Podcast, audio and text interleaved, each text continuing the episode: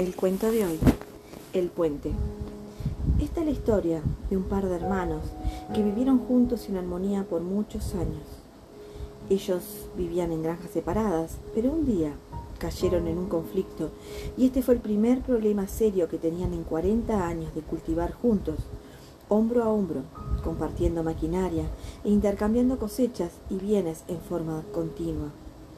Comenzó con un pequeño malentendido y fue creciendo hasta que explotó en un intercambio de palabras amargas, seguido de semanas de silencio. Una mañana alguien llamó a la puerta de Luis.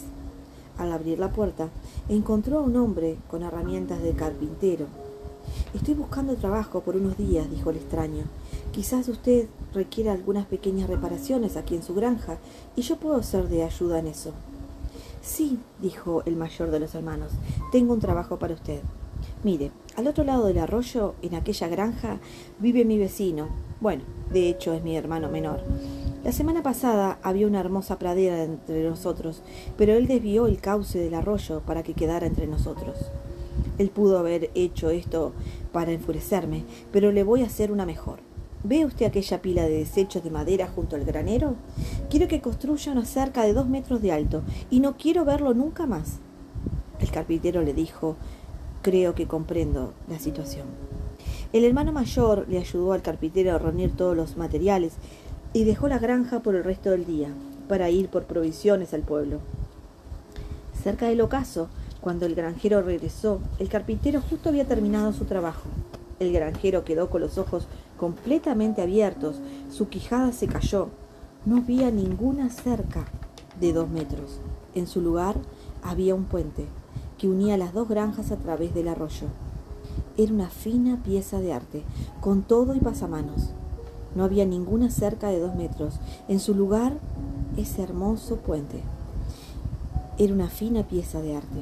En ese momento, su vecino, su hermano menor, vino desde su granja y abrazando a su hermano mayor le dijo, Eres un gran tipo.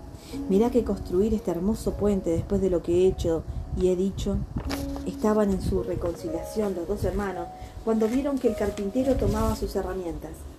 No, espere, quédese unos cuantos días, tengo muchos proyectos para, para usted, le dijo el hermano mayor al carpintero. Me gustaría quedarme, dijo el carpintero, pero tengo muchos puentes por construir. Muchas veces dejamos que los malentendidos, enojos, nos alejen de la persona que queremos. Muchas veces permitimos que el orgullo se anteponga a los sentimientos. No permitas que eso pase en tu vida. Aprende a perdonar y valora lo que tienes. Recuerda que perdonar no cambia nada el pasado, pero sí el futuro. No guardes rencores ni sentimientos de amargura que solo te lastiman, te alejan de Dios y de las personas que te quieren. Aprende a ser feliz y disfruta de las maravillosas cosas de Dios, las cosas que Él ha creado él te ama y desea que tengas una vida dichosa, llena de amor y armonía. No permitas que un pequeño desliz malogre una gran amistad.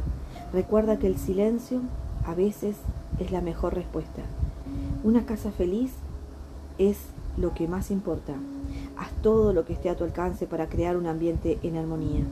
Y recuerda que la mejor relación es aquella donde el amor entre dos personas es mayor que la necesidad que ellas tienen una por la otra. Autor desconocido. Espero les haya gustado.